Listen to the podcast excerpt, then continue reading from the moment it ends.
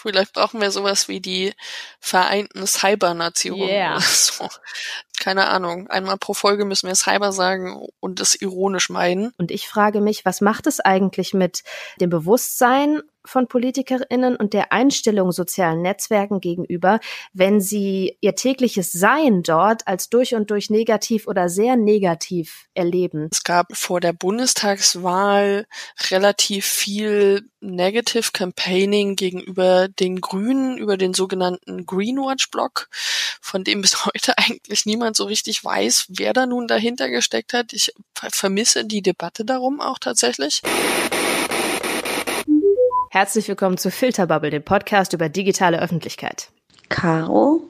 Ja, ja, immer am Handy. Seit es das Internet gibt, ist er außer Rand und Band. Das kann ich eigentlich nur bestätigen, weil seit wir diesen Podcast gestartet haben oder eher die Aufnahme hierfür, hat sie schon mindestens einen Tweet rausgehauen darüber, dass wir uns die ganze Zeit nur totgelacht haben. Und es gibt auch schon die ersten Replies. Ich krieg die Krise.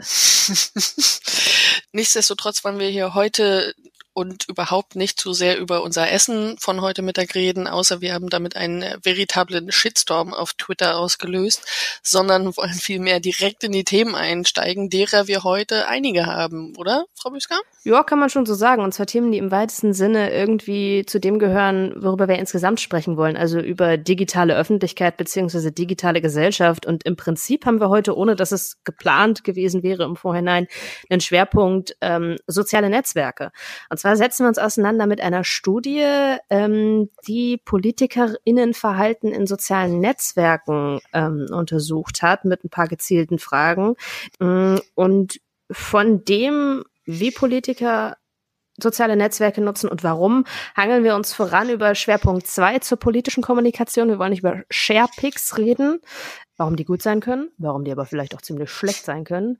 Und dann landen wir hinten raus bei Facebook, denn auch da hat Mark Zuckerberg jetzt was Neues rausgehauen. Ja, wie so oft, ähm, nämlich will er jetzt ähm, globale Regeln für das Internet beziehungsweise für soziale Medien einfordern und auch darüber wollen wir reden und dann äh, zum Abschluss vielleicht noch ein paar Themen, die sonst noch so liegen geblieben sind diese Woche kurz beleuchten. Und vielleicht müssen wir auch dazu sagen, wann wir diesen Podcast aufzeichnen. Heute ist nämlich Montag, der 1. April, weil äh, bis wir diesen Podcast veröffentlichen, kann sich ja noch das eine oder andere ändern. Deshalb das als kleiner Disclaimer. Okay, ich würde sagen, Vielleicht wird auch das Internet gelöscht zwischendurch. es könnte passieren. Vor allem könnte dir das passieren. ich lösche das Internet aus Versehen. Möglich. Okay, auf geht's. Gut. Wir reden über eine ähm, Studie, über die. Stopp! Ja. Wir müssen Platz lassen für den Cyber, Cyber, Cyber, Oh. Cyber, Cyber, Cyber Trenner. Cyber, Cyber, Cyber. So, jetzt. Okay. Hm? Okay, äh, wir reden über äh, eine Studie, über die auch die Frankfurter Allgemeine gerade geschrieben hat. Nämlich hat eine Kommunikationsagentur eine Untersuchung zu ähm, Bundes- und Landtagsabgeordneten und deren Nutzungsverhalten in sozialen Medien veröffentlicht. Und ähm, hat die auch dann befragt zu deren Online-Verhalten, äh, warum sie soziale Medien nutzen und wie sie diese nutzen. Und äh, wenig überraschend ist es auch bei denen so, dass der Umgangston ihnen nicht so sehr gefällt. Also man Hm. muss auch sagen, dass sie relativ häufig ähm, angegriffen werden. Das ist auch kein Geheimnis. Und nicht einmal fünf Prozent der befragten Abgeordneten beschreibt das Diskussionsklima in den sozialen Netzwerken als positiv oder sogar sehr positiv. Ähm, Vielmehr empfinden es mehr als die Hälfte als negativ oder sehr negativ. Kleines Update noch äh, im Nachhinein aus dem Off sozusagen, weil wichtig zur Ergänzung. Ähm, dank Kerstin Fritsche auf Twitter sind wir darauf aufmerksam geworden. Sie hat nämlich zu Recht darauf hingewiesen, dass es durchaus erwähnenswert ist, wer der Urheber dieser Untersuchung ist. Es ist Dirk Metz, früher unter anderem Pressesprecher der CDU in Hessen. Das ändert jetzt letztlich nichts an unseren Schlüssen, die wir aus den Ergebnissen ziehen, aber dennoch hätte man es halt vorher nachschauen müssen und erwähnen sollen. Kleiner Lerneffekt auch für uns. Update Ende. Aber ich fand es schon ganz interessant, dass ja wirklich viele von sich sagen, ja, wir nutzen das auf jeden Fall. Jetzt muss ich mal gerade gucken. Ich glaube, es gab eine Prozentzahl, die auch irgendwo, genau, 40 Prozent der Befragten investieren mehr als eine Stunde täglich. Und das bezieht sich halt insbesondere auf die PolitikerInnen der AfD, die ja irgendwie ganz besonders viel in sozialen Netzwerken unterwegs sind, so das Ergebnis der Studie. Ist jetzt nicht so hundertprozentig überraschend, fand ich aber so in Zahlen dann doch nochmal ganz interessant. Absolut, viel mehr eine gefühlte Wahrheit nochmal mit Zahlen hinterlegt. Mhm. Ähm, und tatsächlich schätzen auch die meisten befragten Politiker und Politikerinnen ihre Social Media Kompetenzen als gut bis sehr gut ein. Das würden wir, würden wir vielleicht nicht in jedem Fall so unterschreiben wollen. Ja. Allerdings gab es auch keine namentliche Nennung der Politiker, ähm, die das so angegeben haben. Ähm, aber wohl schon vor allem Frauen und grüne Politikerinnen, wenn ich mich recht erinnere, mhm. ähm, haben das so angegeben. Letztlich ja auch gerade, dass die Frauen irgendwie angeben, dass sie oft äh, zum Ziel von, von Hass werden. Hey, überrascht, glaube ich, irgendwie niemanden so richtig. Nee, tatsächlich gar nicht. Ähm, es ist traurige Realität, auch nicht nur für Politikerinnen, sondern einfach für viele, viele, viele Menschen, die sich online bewegen und mhm. gerade Frauen und People of Color, ähm, muss man sagen, sind eben häufiger betroffen. Das stützen ja auch diverseste Untersuchungen. Nicht zuletzt die Amnesty International Studie, die es vor einiger Zeit gab, die bezogen war auf Großbritannien und in der untersucht wurde, wie eben Frauen auf äh, Twitter angegriffen werden. Und sie haben eben sehr viel mit Politikerinnen, Aktivistinnen, ähm, Journalistinnen, People of Color, Frauen mit Behinderung, aber auch Frauen, die einfach privat auf sozialen Medien waren und eigentlich gar nicht bekannt waren ähm, gesprochen und haben festgestellt, dass die einfach massiv angegriffen werden und massiv auch angegriffen werden, wenn sie in irgendeiner Form sich öffentlich äußern, also zum Beispiel Fernsehinterviews geben oder so. Gleichzeitig sagen eben aber auch viele, dass diese sozialen Netzwerke einfach ungemein wichtig sind für sie, um überhaupt erstmal sichtbar zu werden. Mhm. Also wir wissen das ja auch aus verschiedenen Parteien, dass es relativ schwierig ist, als junge Frau aufzusteigen. Surprise. Ähm, und auch da kann natürlich eine gewisse Sichtbarkeit in irgendeiner Form helfen, wenn man sie aufbaut. Gleichzeitig wissen wir aber auch, dass ähm, diverseste Menschen, Politikerinnen gerade, einfach massiv angegriffen werden. Also ich glaube, ähm, Sorsan Chebli kann gerade nicht mal mehr schreiben, dass ihr Kaffee alle ist, ohne dass sie die nächste Hasswelle, ähm, mhm. dass sich die nächste Hasswelle über sie ergießt. Also das ist schon deutlich zu spüren an einzelnen Personen, was da eigentlich für massive Kampagnen gefahren werden. Mhm. Was ich ähm, ziemlich erschreckend fand als Ergebnis dieser Studie ist, dass mehr als die Hälfte der 216 befragten Abgeordneten ähm, das Diskussionsklima als negativ oder sehr negativ beschreibt.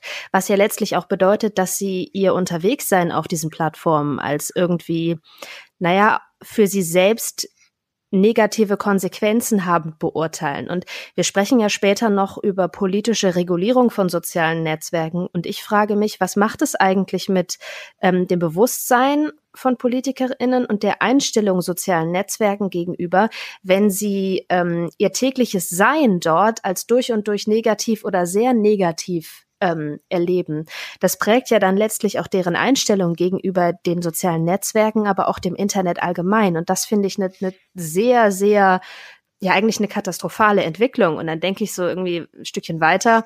Wir hatten jetzt ja diese Diskussion über die Urheberrechtsreform, wo jemand wie Axel Voss von der CDU sich schon ähm, präsentiert hat als jemand, der nicht so viel Ahnung hat vom Internet. Ich glaube, das kann man ohne Not so sagen. Und ähm, auch er ist ja im Internet ziemlich zum Ziel von, von Anfeindungen geworden aufgrund seiner Politik. Anfeindungen, die auch weit über das Ziel der ähm, oder über die Grenzen der adäquaten politischen Diskussion hinausgeschossen sind. Und ich glaube schon, dass das so jemanden, der ja da letztlich prägend ist für Gesetzgebung, die die sozialen Netzwerke beeinflusst, dass es für den enorm prägend ist, wenn er dort eben nur mit diesem Hass konfrontiert ist. Und das ist eigentlich eine sehr, sehr negative Entwicklung. So zumindest mein erstes Gefühl. Ja, wobei ich da vielleicht noch unterscheiden wollen würde zwischen hier sehr harscher Kritik auch auf die, äh, die gesetzgeberischen Vorhaben mhm. bezogen, äh, die auf jeden Fall teilweise über das Ziel hinausgeschossen sind. Das will ich an dieser Stelle gar nicht schönreden, aber eben auch dieses kampagnenartige Angreifen ohne irgendeine eine inhaltliche Referenz, das eben sehr viele andere Menschen erfahren. Mhm. Da würde ich schon, glaube ich, noch trennen wollen. Ähm, grundsätzlich glaube ich, es ist auch beides möglich vielleicht. Also man kann das alles als negativ empfinden und gleichzeitig trotzdem irgendwie gern auf sozialen Medien sein. Das widerspricht sich irgendwie, aber das ist zum Beispiel auch das Gefühl, was ich selbst gegenüber Twitter habe. Also das ist äh, eine wirklich heftige Hassliebe, ähm, die gleichzeitig dazu führt, dass ich der Meinung bin, dass bestimmte Dinge nicht ohne krassen Widerspruch oder krasse, krassen Hass von verschiedenen Seiten diskutierbar ist. Mhm. Ähm, gleichzeitig aber auch das Gefühl, dass dort eben so viele Menschen sichtbar sind mhm. und ich so viele Stimmen einfangen kann, wie ich jetzt auf anderen Social Media Plattformen nicht. Ähm, also ich kann mich mit Digitalpolitik in Burundi befassen, wenn ich das will, oder eben ähm, auch mit Axel Voss und seinen, seinen Versuchen, das Internet zu erklären. Also ich keine Ahnung, ob jemand Google Memes inzwischen gefunden hat.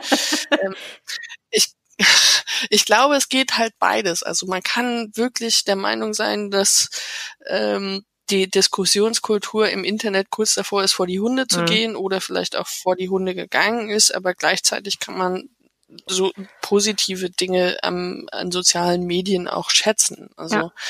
ähm, die Frage ist halt, wann es zu heftig wird. Also wann steigen äh, Menschen aus sozialen Plattformen aus, wenn sie zu sehr angegriffen werden. Und da gibt's ja äh, diverseste Beispiele, dass eben gerade Frauen geradezu vertrieben werden aus sozialen Netzwerken.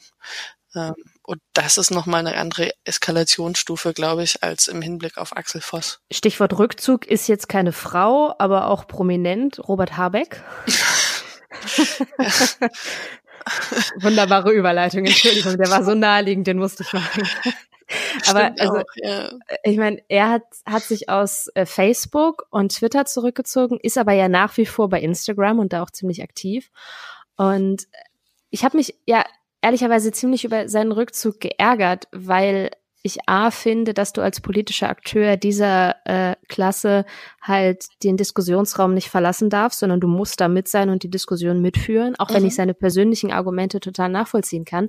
Aber er hat dann gerade Twitter irgendwie so ja, ich finde, stark abgewertet in seiner Begründung, von wegen, dass da eben nur noch so ein, so ein raues Klima herrsche. Und ich finde, in der Diskussion darüber ist halt eben das, was du gerade gesagt hast, verloren gegangen.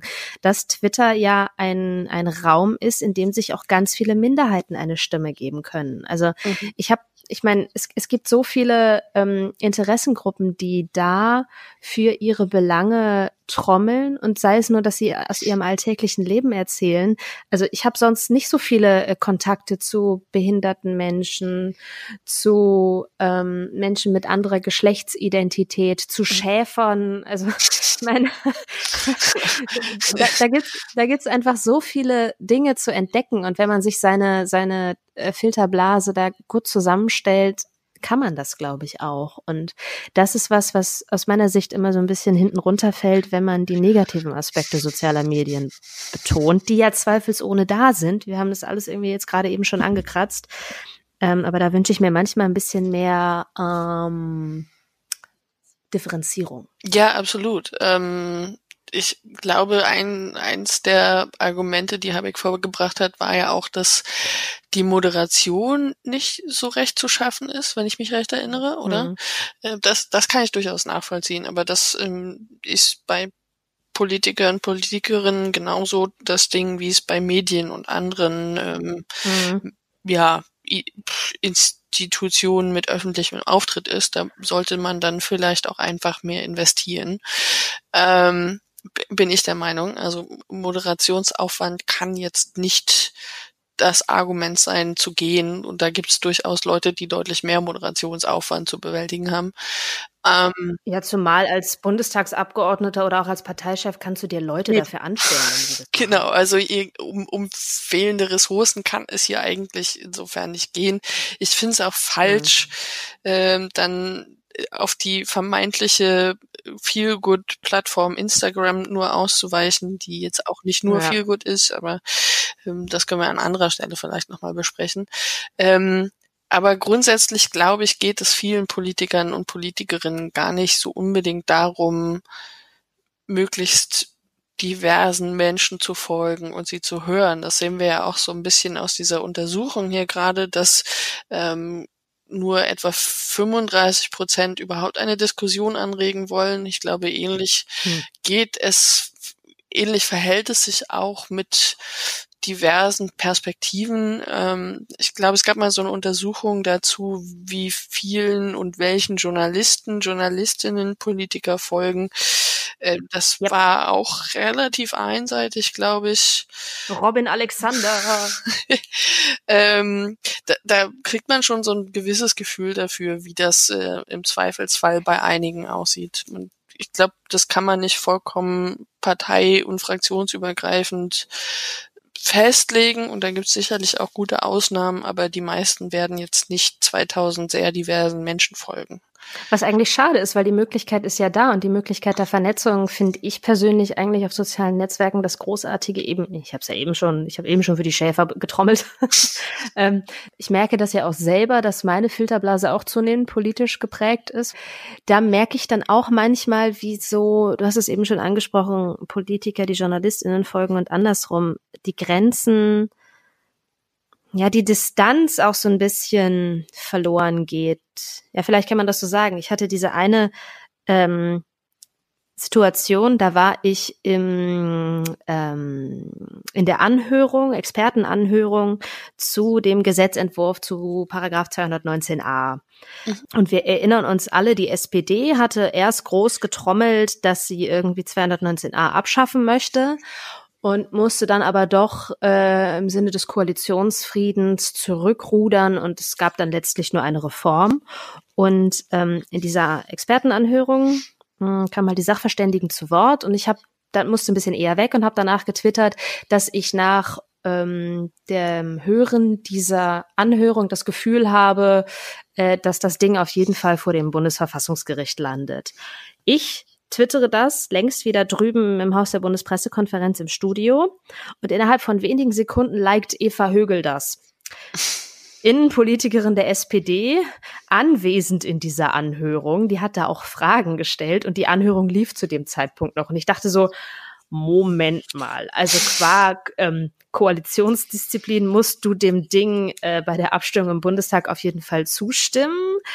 Du stehst irgendwie als Koalition für diese Reform und findest das jetzt cool, dass ich das getwittert habe? Hm. Ich, da habe ich auch manchmal das Gefühl, dass so ähm, das Like-Verhalten von PolitikerInnen doch ehrlicher ist, als sie sich das eigentlich leisten könnten. Gut möglich. Sehr gut möglich. Ähm, ja, also letztendlich ist es auch spannend zu sehen, welche, welche Verhaltensweisen so manche, manche Politiker, Politikerinnen an den Tag legen. Ich habe letztens einer mhm. äh, bekannten Digitalpolitikerin erklärt, äh, was das Phänomen, wenn man es so bezeichnen will, Drachenlord bedeutet. Äh, für die, die es nicht wissen, ähm, eine Debatte, ein, eine Geschichte, die wir, glaube ich, an anderer Stelle mal behandeln sollten und nicht mit zwei Minuten Aufmerksamkeit bedenken sollten. Aber grundsätzlich geht es darum, dass es eine ganze Internet-Subkultur gibt, die ähm, es sich zum Hobby gemacht hat, einen YouTuber, der durchaus kontroverse Dinge schon mal gesagt hat, in seinem Heimatort zu besuchen und teilweise ihn, aber auch die gesamte Nachbarschaft zu terrorisieren. Also äh, massive Mobbing-Geschichten, die da teilweise laufen. Mhm. Auf jeden Fall hatte ähm, diese Politikerin ein entsprechendes Meme oder eine Zuschrift eines anderen Users auf Instagram geteilt und ich wies dann darauf hin, was es denn damit auf sich hatte. Und dann gab es erstmal eine Abwehrreaktion und dann im nächsten Schritt wurde aber tatsächlich der Beitrag gelöscht. Ähm, aber ich war durchaus erschrocken, dass ähm, jemand, der sich so massiv mit Digitalem auseinandersetzt, das einfach nicht kennt. Also das würde ich schon mhm. von, von bestimmten Leuten dieses Formats erwarten. Ähm, und es zeigt für mich auch so ein bisschen, dass Digitales in Deutschland auch immer noch ganz oft ähm, sehr eindimensional verstanden wird. Also da geht es dann halt mhm. viel mehr um den Breitbandausbau und Wege der künstlichen Intelligenz oder so, ähm, aber eben auch nicht das, den großen gesellschaftlichen Wandel, der auch dahinter steckt und der auch seine hässlichen Seiten mit sich herumträgt. Und ich glaube, das sollte auch in der Politik langsam viel mehr angekommen sein. Der große Wandel, den wir hier im Podcast in den Blick nehmen wollen. Uh. Aber ich meine, ich, ich finde, ist ja schon mal gut, dass die Digitalpolitikerin dann in der Situation ähm, deinen Input angenommen hat. Also mhm. in gewisser Weise nicht dicht gemacht hat, sondern doch äh, ein bisschen beratungsfähig war. Absolut. Ja. Nee, das rechne ich auch hoch an. Ich ähm, hoffe, dass geht auch anderen so. Man kennt ja auch dieses schöne Beispiel der Non-Pology, dass man dann irgendwie versucht, sich rauszureden, dass das jetzt irgendwie ja gar nicht so schlimm war und dass vielleicht Menschen sich irgendwie angegriffen gefühlt haben. Es tut mir leid, wenn so Sie sich davon verletzt gefühlt haben. Genau, dann wird so die Verantwortung auf die Menschen, die angegriffen wurden, abge ja, abgestellt mhm. quasi. Ich finde schon gut, wenn dann auch mal in, entsprechend reagiert wird und das muss man an der Stelle sagen. Ich war, war ich auch positiv überrascht. Hoffe aber, dass sich noch mehr Menschen mit den diversesten, auch schlimmen Dingen, die da so auch im deutschen Internet passieren, mehr auseinandersetzen. Und nicht nur mit den Flugtaxis. Schlimme Dinge ist ein super Stichwort. Ich glaube, wir kommen mal rüber zu Thema zwei.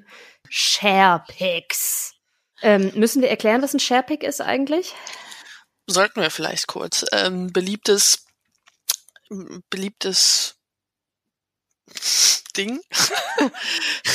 Cool, wir sollten es auf jeden Fall erklären, einfach damit ich lerne, es zu erklären.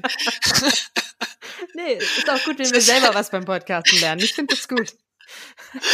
Es ist eine beliebte Form des Postens auf Social Media, ähm, das sowohl Parteien als auch Medien nutzen. Und zwar ähm, nimmt man sich dann ein Zitat einer meistens eher öffentlichen Person klatscht es neben ein Foto dieser Person und verbreitet es dann auf seinen Kanälen. In der Hoffnung, dass es möglichst viele Interaktionen, also Shares und Likes und Kommentare nach sich zieht.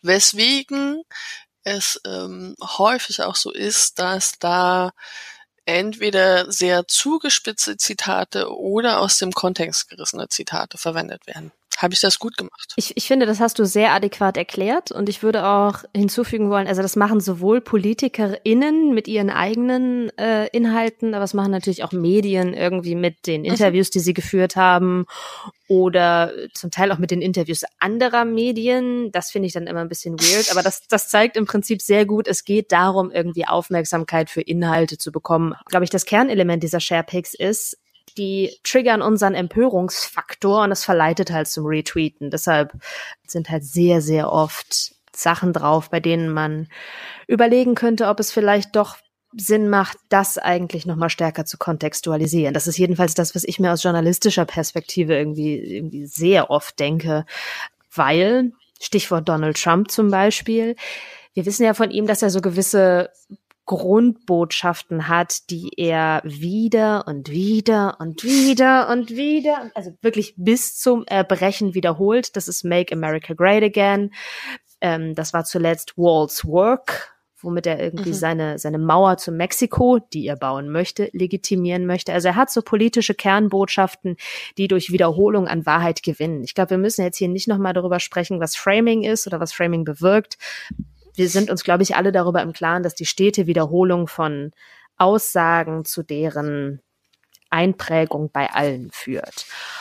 Und ähm, da nehme ich schon wahr, dass gerade in den ersten Monaten, vielleicht auch Jahren der Präsidentschaft Donald Trumps viel diese Inhalte auf Kacheln geklatscht wurden. Ich habe mhm. das Gefühl, dass es so langsam ein bisschen ähm, nachlässt, weil vielleicht doch die Redaktionen ein bisschen was lernen. Weil es ist natürlich immer, immer dann schwierig, wenn du eine Aussage auf eine Kachel ballerst, die ein Faktum darstellt. Also wenn, mhm. wenn Donald Trump sagt, es regnet, aber in Wirklichkeit scheint die Sonne. Ich glaube, das ist ein Vergleich, den Sascha Lobo mal gebracht hat. Also wenn da, wenn da ein Faktum aufgestellt wird, wenn er sagt, Mauern wirken. Und wenn du das mhm. auf ein Sharepick schreibst, verbreitest du seine Botschaft. Wenn ja. ähm, du, du, du, ähm, jetzt brauche ich ein gutes Anti-Beispiel. Muss ich mal eben überlegen. Nee, warte, es gab da ähm, dieses Sharepick der Tagesschau, wo sie ähm, ein Zitat, da ging es um die Urheberrechtslinie, wenn ich mich richtig erinnere. Und einmal hatten sie ein Zitat aus dem Koalitionsvertrag, genau hier ist es. Eine Verpflichtung von Plattformen mhm. zum Einsatz von Upload-Filtern lehnen wir als unverhältnismäßig ab. Das ist erstmal ein Zitat aus mhm. einem Dokument, was eine Gültigkeit hat. Ähm, und dann ja. Katharina Barley, wie sie sagt, trotz großer Bedenken ist Artikel 13 leider Teil der Urheberrechtslinie geblieben. Das ist jetzt. Klar, das ist ja auch dann wieder eine, eine Einordnung genau, in gewisser hast, Weise, die dann auch wieder Genau, du hast so zwei Aussagen nebeneinander gestellt, die aber beide tatsächlich auch ein Faktum, ein echtes Faktum darstellen ähm, und nicht mhm. einfach nur eine Meinungsäußerung, die aber als Faktum verkauft wird. Das ist, glaube ich, das Entscheidende, worauf ich eben hinaus wollte, ja. dass ich jetzt ein bisschen kompliziert ausgedrückt habe. Warum wir jetzt eigentlich darauf gekommen sind, vielleicht hätten wir das am Anfang mal sagen können. Ja. Warum wir darauf gekommen sind, ist ähm, ein relativ aktuelles Beispiel aus einem lokalen Wahlkampf. Ich glaube, es ging um die Gemeinderatswahl in Göppingen. äh, muss man auch kurz sagen, das ähm, ging jetzt vor ein paar Tagen viel rum, ein ähm, eben solches Sharepick eines ähm, Gemeinderatskandidaten der AfD, der ähm, ein Bild verbreitete, auf dem eine junge Frau äh, zu sehen war und der wurde eben ein Zitat in den Mund gelegt ähm, im Sinne von bitte hilf uns, Michael, so hieß der Kandidat, Michael Weller. Und ähm, dann wurde dieses Bild auf äh, sozialen Medien, vor allem auf Twitter verbreitet, aber es wurde eben behauptet, dass es sich bei der Person dieser Frau auf dem Bild um eine ähm, in Anführungszeichen Sexpuppe handelt. Und, ähm, und es ließ sich eigentlich relativ schnell herausfinden, dass es eben eine solche nicht war, sondern dass es sich um ein Stockfoto handelte, das ähm, zu kaufen war und auf dem Bild war ein äh, junges russisches Model zu sehen. Ähm, was auch schon wieder eine sehr seltsame Form der Kritik an politischen Kampagnen ist. Also ähm, Kritik ging eben einfach vielfach in die Richtung, dass jetzt irgendwelche äh, Sexpuppen angeblich als Sprachrohr genutzt wurden. Und das war ein bisschen schade als als solches, weil dann eben die inhaltliche Kritik gar nicht mehr so richtig möglich war. Eben nicht dieses erfundene Zitat ja einer angeblich bedrohten jungen Frau aus Göppingen, die nachweislich nicht aus Göppingen stammt. Das war schon auch nochmal ein Fall, über den wir reden sollten, glaube ich. Also abseits von den Sharepics auch, welche Rolle Stockfotos in äh, politischen Kampagnen spielen. Ich glaube, das können wir mhm. in den nächsten Wochen im Zuge der Europawahlen gern auch nochmal aufgreifen. Oh ja. Insofern. Wahlplakate, yippie. Stay tuned. Boah, nee. Kommt Sag wieder. das bitte nie wieder. Nein. Nein. Okay. Bleiben Sie dran. Oh, ein bunter Strauß Themen erwartet Sie. Bleiben Sie uns gewogen. Und, und wären wir im Formatradio, würden wir sagen, und jetzt geht's weiter mit Musik. oh man. Na, es ist schon, ist schon okay, du lernst das noch, ist in Ordnung. Oh. lass uns, lass uns doch mal ganz kurz bei den Fotos Alter, bleiben. Ich lege gleich auf. Um, um vom Disc wieder inhaltlich zu werden. Ich meine, also ich, das war jetzt ja ein gutes Beispiel dafür, komplettes Fremdmaterial zu nehmen und, und Personen da ähm, Worte in den Mund zu legen. Aber das sieht man, finde ich, auch oft auf so Sharepics von Medien, dass da halt irgendein altes Foto genommen wird mhm. und das aber nicht die Situation, Situation zeigt, in der die Aussage getätigt wurde. Und dann hast du mhm. zum Teil irgendwie komplett Gesichtskirmes bei den Leuten, die das sagen. Ja. Und natürlich, der Gesichtsausdruck unterstreicht immer die Aussage. Und du kannst dann redaktionell mitbestimmen durch die Auswahl des Fotos für dein, dein Sharepick, ähm, ob du eine Aussage unter Umständen verstärken willst. Wenn es was richtig Krasses ist, dann nimmst du halt irgendwie ein Foto, auf dem die Person, die das sagt, zum Beispiel Donald Trump, richtig angepisst guckt. Oder du könntest natürlich auch eins nehmen, wo er vor sich hin lächelt, aber das unterstreicht dann vielleicht nicht die Aussage so, wie du dir das vorstellst. Also da kannst du durch gezielte Bildauswahl einfach auch nochmal, wenn man es positiv formulieren wollte, sagen, ähm, dass du die Aussage unterstützt oder halt auch verzerrst. Ich finde es teilweise halt eher verzerrend.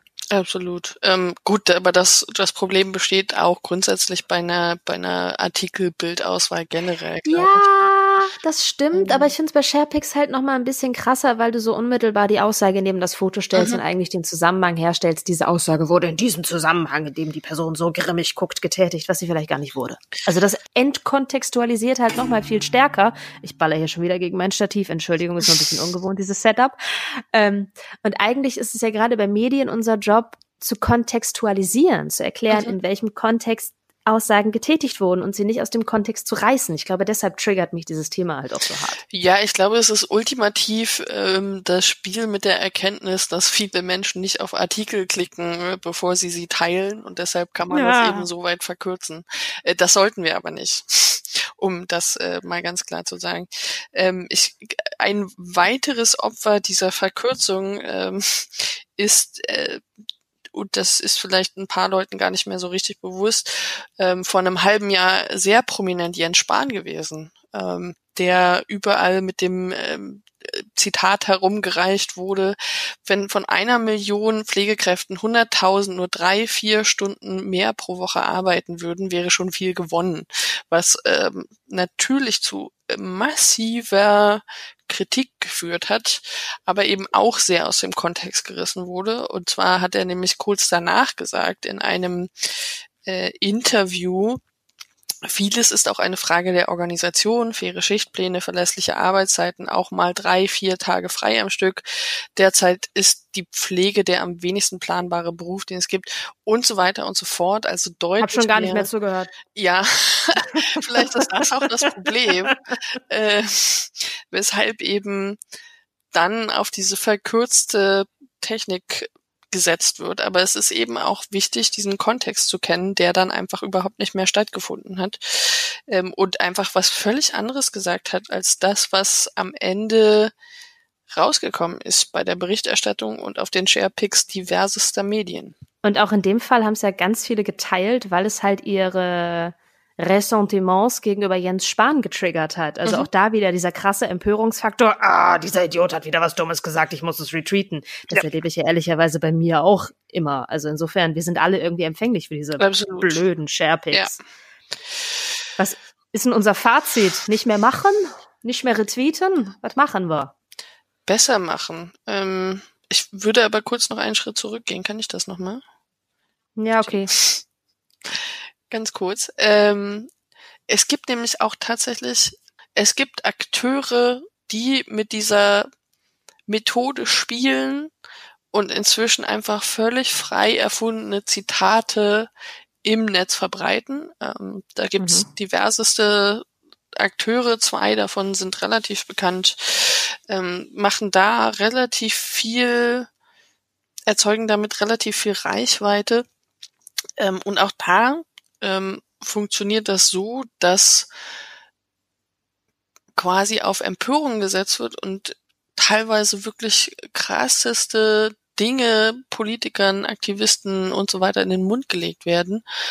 Ähm, und die Ausrede im Nachhinein ist dann natürlich, er könnte es ja auch so gesagt haben. Also genau der gleiche Mechanismus, den wir auch schon bei Jens Spahn gesehen haben. Es bedient eben bestimmte Ressentiments hier noch auf eine deutlich krassere Weise. Also da wird dann irgendwelchen Politikerinnen vorgeworfen, sie würden ähm, sexualisierte Gewalt von Geflüchteten gutheißen und so. Also wirklich ja.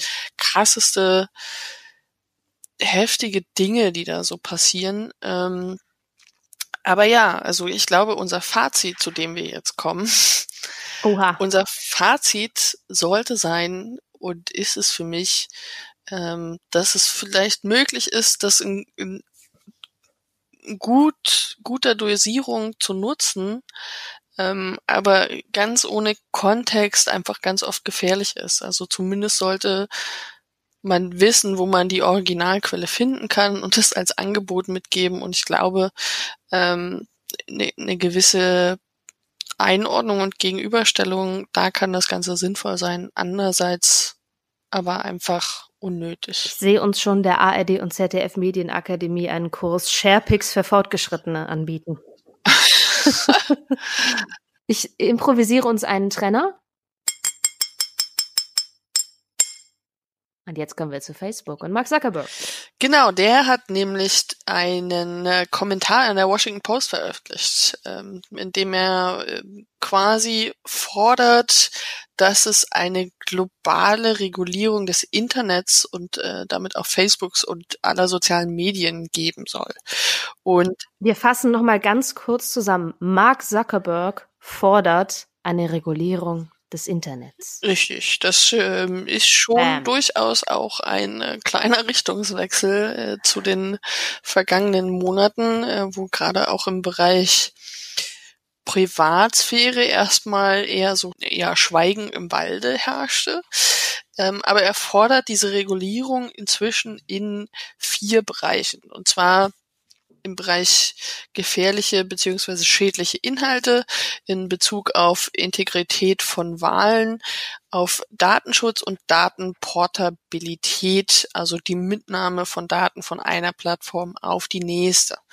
Und das hört sich erstmal an, als wolle er so ein bisschen die Verantwortung abschieben, aber ähm, auch wenn das vielleicht so ist, gibt es ganz gute berechtigte Forderungen. Also er fordert zum Beispiel eine Standardisierung, die anwendbar ist auf alle Plattformen, die sonst jeweils individuelle Community-Richtlinien haben ähm, und alles so ein bisschen für sich selbst regeln.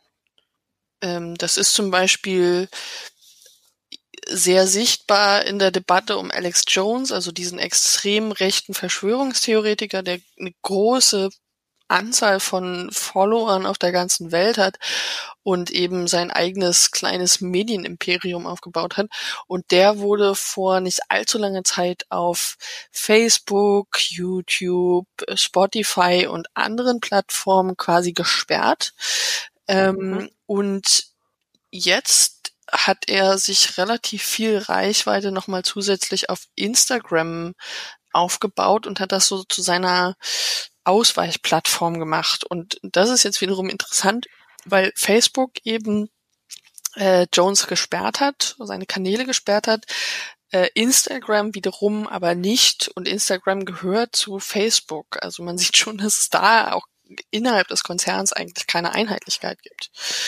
Darf ähm, ich da ganz kurz einhaken, weil ja. ich eine Verständnisfrage habe? Also im Fall von äh, Alex Jones würde sich jemand wie Mark Zuckerberg jetzt sozusagen eine generelle Regulierung im Sinne von der Typ muss auf allen Plattformen gleichzeitig gesperrt werden wünschen.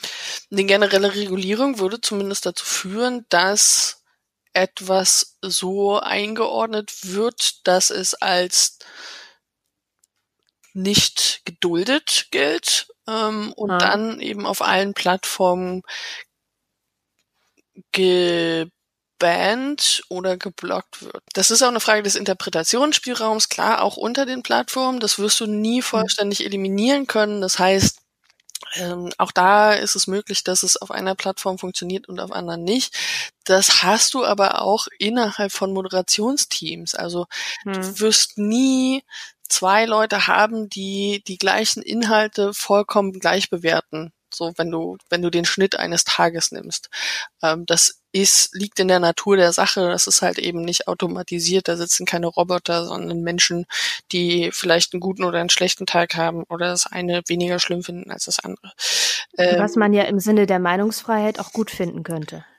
Ja, ich, gut, ähm, das betrifft aber wahrscheinlich auch Dinge wie, wie Volksverhetzung und mhm. andere strafbare Inhalte. Also ich glaube nicht, dass es zwangsweise nur eine Sache der Meinungsfreiheit ist und Meinungsfreiheit irgendwie individuell auszulegen von Moderator zu Moderator ist vielleicht auch ein bisschen schwierig. Ähm, mhm. Ähm, das heißt, da passieren, worauf ich hinaus will, auch auf jeden Fall Fehler und die wird es auch künftig geben. Ähm, aber es geht um eine Vereinheitlichung der Regeln und wir sehen, dass es ja durchaus vollkommen unterschiedliche Richtlinien von Plattform zu Plattform gibt. Um zwei Beispiele zu nennen, ähm, auf Twitter zum Beispiel ist das sogenannte Doxing verboten. Das heißt, man darf keine personenbezogenen Daten ohne das Einverständnis der Person einfach so veröffentlichen und mit vielleicht schlechten Absichten weiter verbreiten. Also zum Beispiel, um dafür zu sorgen, dass bestimmte Communities anfangen, Leute anzurufen oder mit Hassnachrichten belegen oder sonstiges eben. Das ist auf Twitter zum Beispiel eindeutig in den Nutzerrichtlinien verboten. Bei den anderen ist das nicht allzu sehr in der gleichen Form die Regel. Ähm, Schritt weiter gehen wir zu Pinterest. Die haben jetzt beschlossen, dass sie ähm, gerade Inhalte, die ähm, von Impfgegnern verbreitet werden oder auch so Sachen wie ähm, Allheilmittel, Wunderheilmittel gegen Krebs oder auch Essstörungen, ja. dass sie da deutlich mehr regulieren.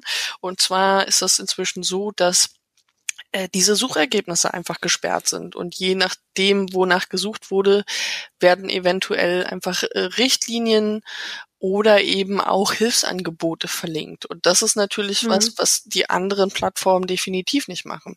Und in solchen Fällen könnte man da durchaus eine mehr einheitliche Regelung finden, ohne dass es bedeuten muss, dass man alle Plattformen gleich behandeln, weil jeder hat ihre eigenen Mechanismen. Ja, wobei Stichwort Pinterest, das ist ja dann auch ein Verhalten, was sehr speziell auf die Zielgruppe von Pinterest zugeschnitten ist und auch auf die Inhalte, die da veröffentlicht werden. Und die sind ja von Plattform zu Plattform schon ziemlich unterschiedlich. Das stelle ich mir teilweise sehr schwer vor, es zu vereinheitlichen. Wobei es absolut nicht so ist, dass Impfgegner nur auf Pinterest unterwegs wären. Also bei weitem nicht. Ne? Ja. Äh, die, es gibt riesengroße Gruppen auf Facebook. Es gibt äh, Impfgegner, äh, es gibt Bots auf Twitter, es gibt YouTube-Videos, die teilweise monetarisiert sind. Ähm, da hat YouTube wiederum jetzt letztens beschlossen, nicht die Suchergebnisse in irgendeiner Form zu verändern, sondern äh, zumindest die Werbung darauf ähm, nicht hm. mehr zuzulassen, damit diese Kanäle, die diese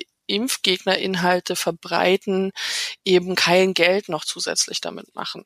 Also es ist schon so, dass bestimmte Inhalte klar plattformübergreifend auftreten. Ich glaube, ein paar individuelle Lösungen sind durchaus sinnvoll, aber man kann da schon deutlich mehr ähm, Strategien koordinieren, wobei mir einfach auch nicht klar ist, ob es diese Regulierung international braucht oder einfach mehr Dialoge zwischen den Plattformen selbst. Ähm, hm. Was ich, glaube ich, sinnvoller fände als äh, eine globale Regulierung des Internets, wo man schon gar nicht weiß, wo die jetzt eigentlich herkommen soll. Und diese ja. Frage beantwortet er auch gar nicht.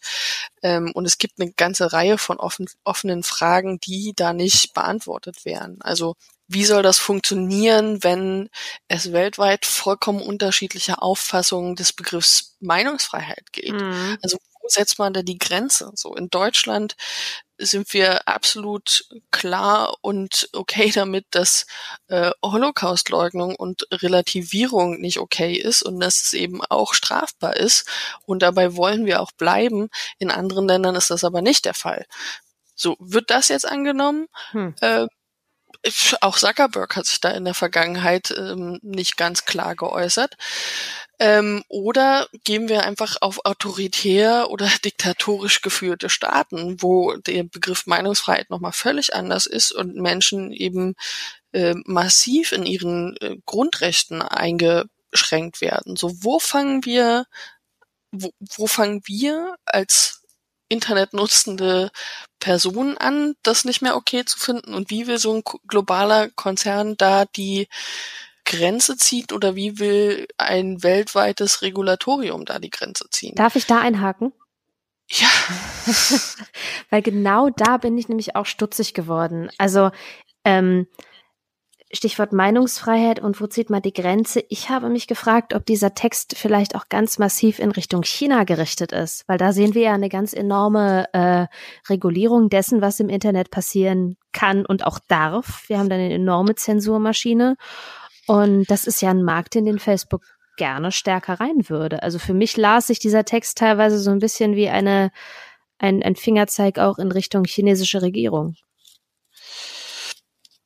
ich, äh, es könnte genauso gut auf Russland gemünzt sein, die da jetzt auch nochmal massive Vorstöße ähm, unternommen mhm. haben, aber es kann auch, es ist genauso gut möglich, dass es eine Reaktion auf den äh, äh, durchaus massiven politischen Druck ähm, äh, aus den USA zum Beispiel, aus Großbritannien, aber auch aus verschiedenen europäischen Staaten herrührt. Also wir sind ja auch äh, ein Land, in dem zumindest vor nicht allzu langer Zeit ein äh, neues Regulatorium eingeführt wurde mit dem Netzwerkdurchsetzungsgesetz, das eben auch dazu führte, dass zumindest zum Beispiel bei den sozialen Medien neue äh, Prozesse für die für das Melden von Inhalten äh, eingeführt werden mussten. Also das ist, glaube ich, eher so, ein, so eine Mischung aus mhm. allem und vielleicht nicht nur auf ein Land oder eine Debatte bezogen. Ja, und äh, Mark Zuckerberg hat sich heute am 1. April ja auch mit Katharina Barley getroffen. Ähm, und die war nach dem Treffen überhaupt nicht begeistert und hat irgendwie gesagt, wir werden unsere europäischen Datenschutz- und Wettbewerbsregeln oder unser europäisches Datenschutz- und Wettbewerbsrecht klar und hart durchsetzen. Also wenn er versucht hat, da irgendwie freundlich anzuklopfen, ist er schon mal gescheitert. Ja, yeah, also ich, es bleibt zu fragen, was für eine Konsequenz das Ganze haben will oder haben könnte oder ob das einfach ein so eine eine von diesen angestoßenen Feigenblattdebatten ist. Also es gibt mhm. noch eine mhm. ganz, ganze Reihe von offenen Fragen, die ich ähm, nicht in dem Text so richtig beantwortet sehe, die aber durchaus wichtig zu klären wären. Und das, das spricht er zum Beispiel an. Und ich ähm, sehe zum Beispiel in Bezug auf ähm, politische Werbung, dass es da durchaus einen Klärungsbedarf gibt, den vielleicht auch Facebook selbst nicht leisten kann. Ähm, Inwiefern? Also zum Beispiel die Definition politischer Werbung. Das heißt, das wird von Land zu Land jedes Mal neu gemacht, ähm, in verschiedenen Sprachen, weshalb das teilweise auch einfach so, so lange dauert, bis diese Datenbanken mit politischer Werbung, ähm, die, die verschiedene Social Media Plattformen jetzt einführen, äh, dann tatsächlich mal veröffentlicht werden. Das heißt, wenn Facebook in Deutschland das Archiv für politische Werbung veröffentlichen will, müssen die erstmal klären, was politische Werbung in Deutschland eigentlich ausmacht und was für ähm, jeweilige Regelungen es in Bezug auf politische Werbung in den jeweiligen Ländern gibt. Das heißt, es ist eine sprachliche Sache, es ist aber auch eine Sache des Einschätzens von verschiedenen Akteuren, weil natürlich eine Liste von 50 äh, Stichworten das Ganze noch nicht klar macht. Ähm, und auch auf Deutschland bezogen ähm, es nicht so ist, dass äh, es reicht, sich nur politische Parteien oder Politiker vorzunehmen, die irgendeiner Partei angehören, weil wir äh, in der Vergangenheit durchaus gesehen haben, dass politische Werbung auch vor Wahlen durchaus auch von anderen Akteuren kommt, die nicht unbedingt Mitglied einer Partei sein müssen. Ähm, um da zwei Beispiele zu nennen, es gab ähm, vor der Bundestagswahl relativ viel Negative Campaigning gegenüber den Grünen, über den sogenannten Greenwatch-Blog, von dem bis heute eigentlich niemand so richtig weiß, wer da nun dahinter gesteckt hat. Ich vermisse die Debatte darum auch tatsächlich. Hm. Das heißt, die haben massiv Werbung geschaltet auf mindestens Facebook und Twitter und mit dem Wahlsonntag war dieses Blog und die Facebook-Seiten und alle Social-Media-Auftritte verschwunden. Ach, guck. Ähm, das ist so eine Sache, da, da muss man sich überlegen, wie, wie man das definiert. Das nächste ist zum Beispiel, dass ähm, vor der Bundestagswahl Max Otte ähm, sehr viel Werbung für die AfD gemacht hat und die auch beworben hat, zum Beispiel auf Twitter, ähm, der jetzt aber nun kein AfD-Mitglied ist. Müssen wir dazu ähm, sagen, wer Max Otte ist vielleicht? Ja, möchtest du kurz? Ja, Wirtschaftswissenschaftler, so viel weiß ich. Äh, deutsch-US-amerikanischer Ökonom. Äh, mehr muss man, glaube ich, auch nicht wissen. Nee, den ganzen Wikipedia-Artikel lese ich jetzt nicht. Also ein Wirtschaftswissenschaftler, genau. Punkt. Ja, also einer dieser Experten, die die AfD gern anführt, um zu sagen, der ist auch auf unserer Seite, was ja, ja auch so ein beliebtes Motiv ist. Ähm, dieser Professor stimmt uns zu. Äh, nicht nur bei der AfD, wir, ja. wir erinnern uns an die Lungenfachärzte. Anyway, ähm, also das ist ein Punkt. Das heißt, man muss erstmal definieren, wo politische anfängt, wo politische Werbung anfängt und aufhört. Wer sind die Akteure? Wie definieren wir das, damit das auch in dieser Datenbank auftaucht und uh. nachvollziehbar ist? Ähm, und dann gibt es eben weltweit auch relativ viele unterschiedliche Regelungen zu politischer Werbung, die vor allem die Zeit vor den äh, Wahlen betrifft, also die, die Hochzeit der Kampagnen quasi. Und es schreibt auch Zuckerberg, dass diese Kampagnen eben oftmals nicht nur auf diesen Zeitraum begrenzt sind. Und das ist auch tatsächlich meine Erfahrung. Also äh, wenn wir letztes Jahr zurück an äh, Chemnitz denken, da gab es nach dieser Debatte um Hans-Georg Maaßen eine Facebook-Seite, die hieß oder heißt heute immer noch Solidarität mit Hans-Georg Maaßen. Mhm. Die hat Werbung auf Instagram und Facebook geschaltet, um Maaßen zu unterstützen. Und bis heute weiß einfach niemand, wer dahinter steckt. Ich habe die Debatte um dieses Thema einfach auch sehr vermisst.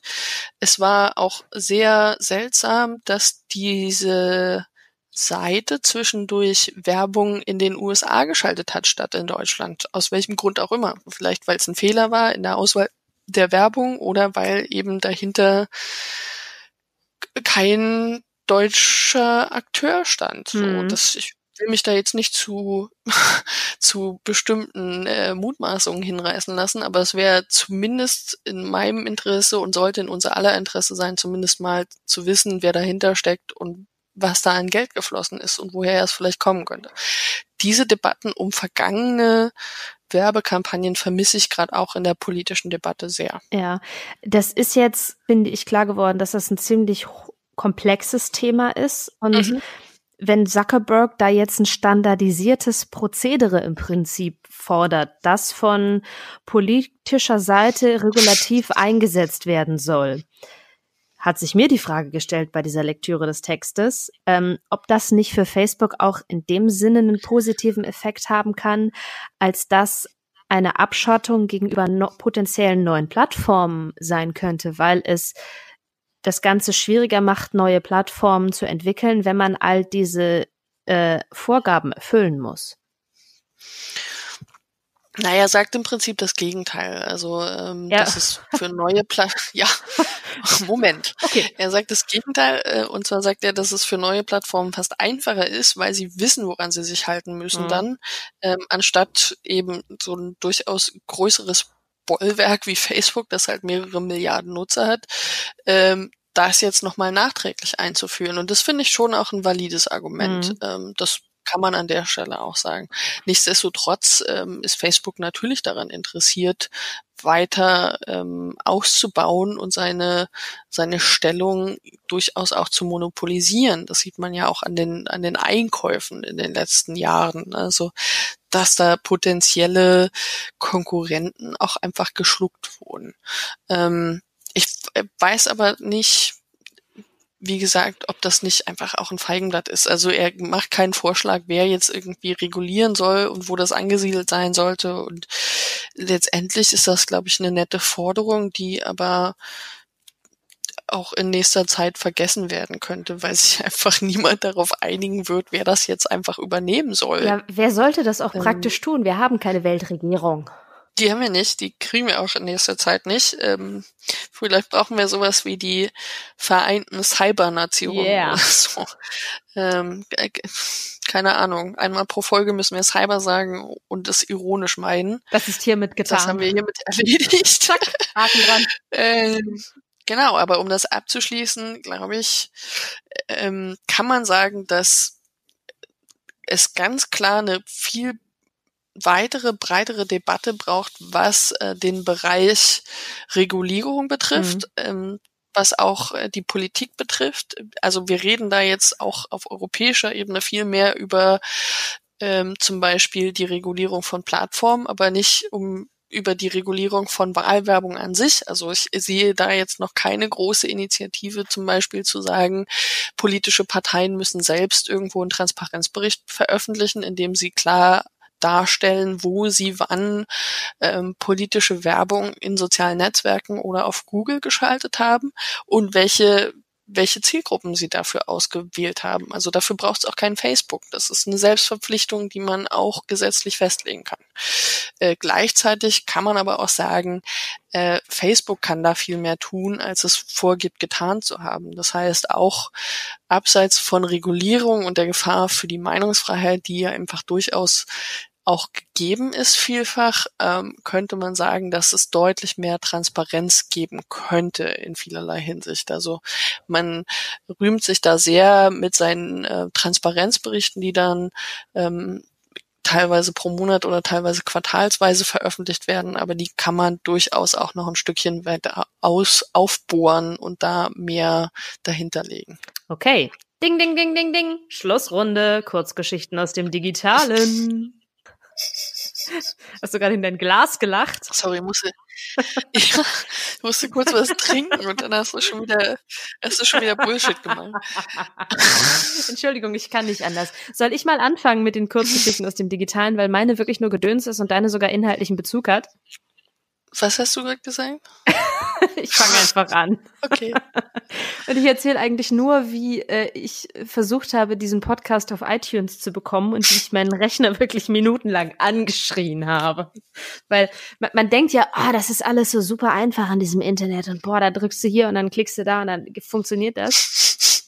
Nein, es ist nicht so. Es ist leider überhaupt nicht so.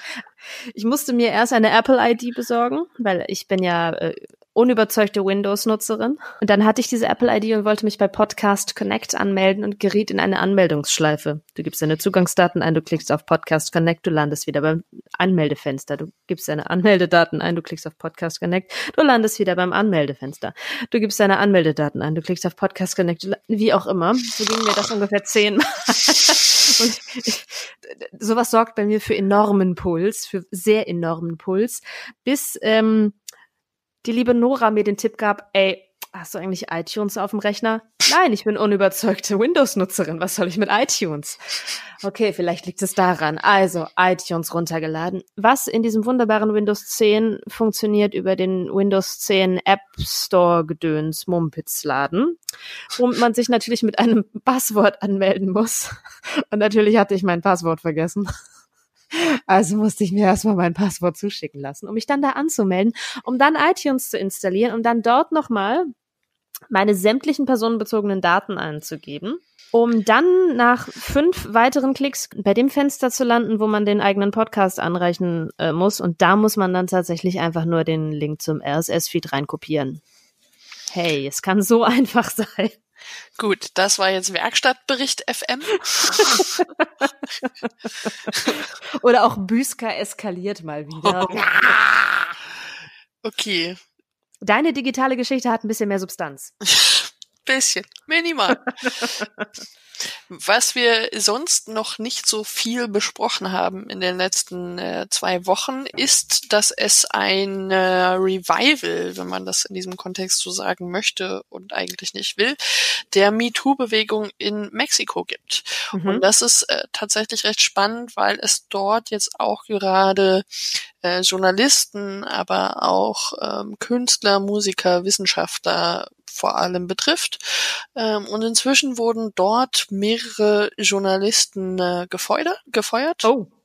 Und äh, das ist durchaus bemerkenswert und stößt gerade eine große Debatte an in einem Land, in dem wohl ähm, 90 Prozent aller Verbrechen nicht angezeigt werden. Das heißt, hier wurde tatsächlich im Rahmen dieser Kündigung eine Konsequenz erwirkt, die so vielleicht sonst nicht erwirkt worden wäre.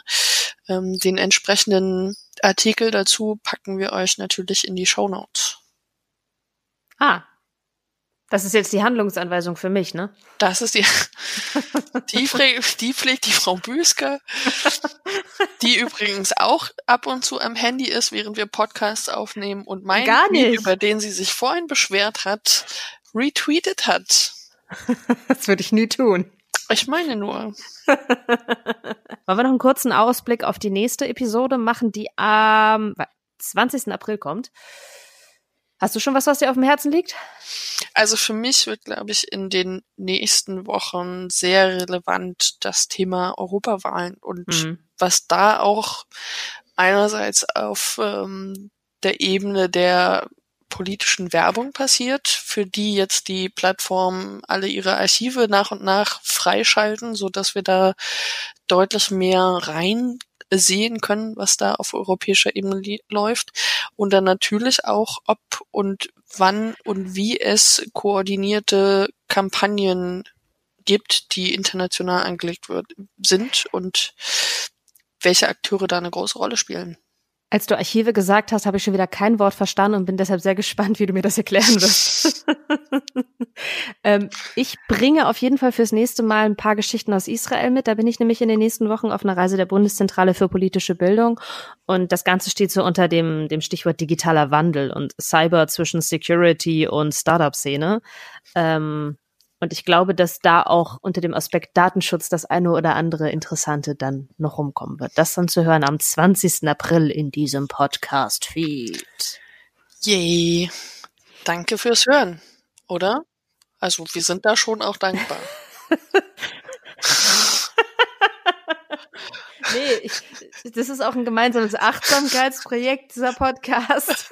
Jetzt sind wir wieder auf dem Level Einschlaf-Lachcast. Es läuft hervorragend. Wir haben den Podcast mit Lachen begonnen. Wir beenden den Podcast mit Lachen. An der Stelle muss ich noch sagen, dieser Podcast ist ein privates Projekt von uns, von Ann-Kathrin Büsker und Caroline Schwarz. Diskutiert mit uns auf Twitter oder halt auch nicht, je nachdem, ob ihr Bock habt. Ähm, und dann bis zum nächsten Mal, wenn wir uns den Fragen rund um die digitale Öffentlichkeit, die digitale Gesellschaft, Technologie und Gedöns widmen. Also bis dahin. Tschüss. Mit Doppel-Ü.